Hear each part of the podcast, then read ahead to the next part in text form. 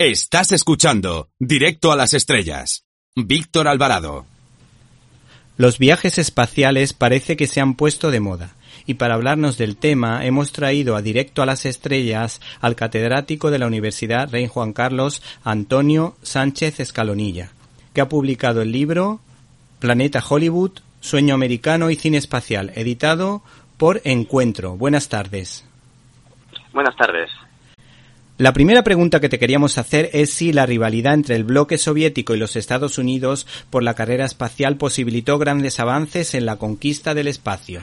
Bueno, más que valorar si fue positivo o negativo, lo que está claro es que la influencia de la Guerra Fría sí fue decisiva para que Estados Unidos se lanzase eh, a, a, promover un programa espacial de una manera de una manera decidida y seria puesto que, bueno, tras la Segunda Guerra Mundial, cuando se produce ese reparto de científicos alemanes entre, entre los soviéticos y los norteamericanos, eh, la mejor parte se la llevan los americanos, que se llevan plantas enteras desmontadas y, bombas eh, volantes V2 a Estados Unidos, junto con el equipo de, Werner von Braun, nada menos, que, se ponen ya desde 1945 en una base eh, cercana a la frontera de México pues a, trabajar con, con cohetes.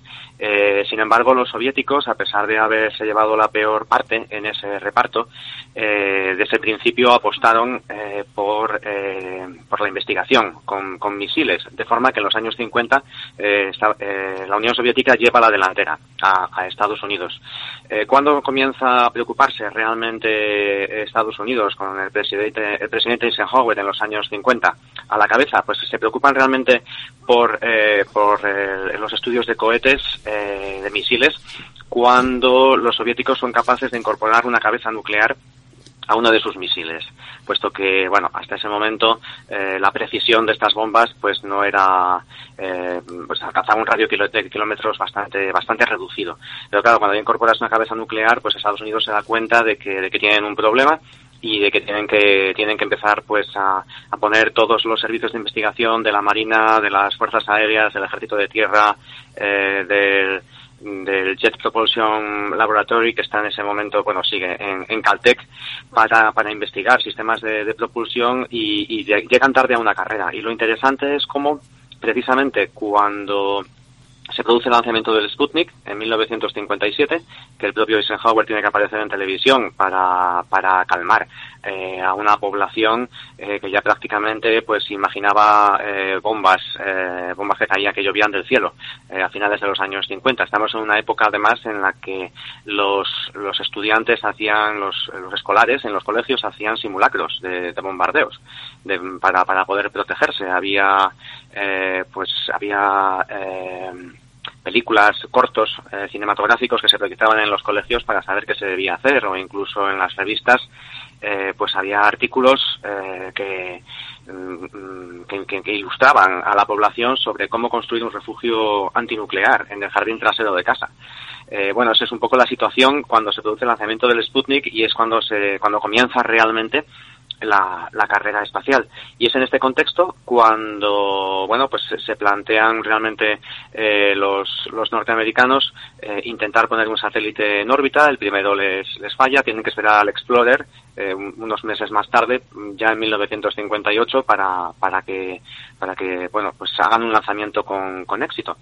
Y claro, llegan tarde también al lanzamiento del primer hombre en el espacio.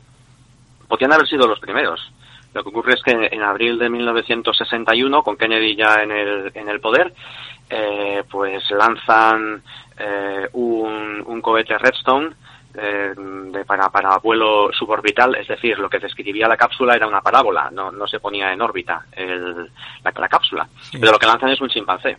Claro, ¿qué hacen los, los soviéticos? Lanzan a Yuri Gagarin, eh, que, que, realiza una órbita. Si en lugar de un chimpancé hubiesen lanzado al astronauta Alan Shepard, que, que, bueno, fue realmente el primer norteamericano en el espacio y el último hombre, el segundo hombre en el espacio, perdón, pues hubiesen llevado la delantera en, en ese, en ese efecto, digamos, eh, en ese golpe de efecto de, que, supone pues poner un, astronauta en, en, el espacio. Así que bueno, pues con, con, la pugna Gagarin en abril del 61 y ya en mayo eh, Alan Shepard, pues se da por inaugurada la carrera espacial tripulada, que es, que es lo interesante.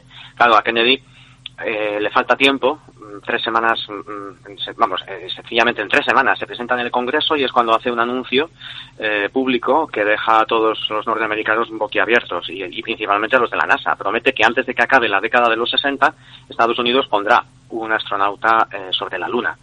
Eh, claro, no existía la tecnología necesaria, y no solamente la tecnología, sino que lo único que, que había hecho la NASA era eh, un vuelo suborbital, una parábola de 15 minutos. Es decir, literalmente habían lanzado un hombre bala al espacio, mientras que los soviéticos, bueno, pues habían conseguido ya una, una órbita con, con Yuri Gagarin.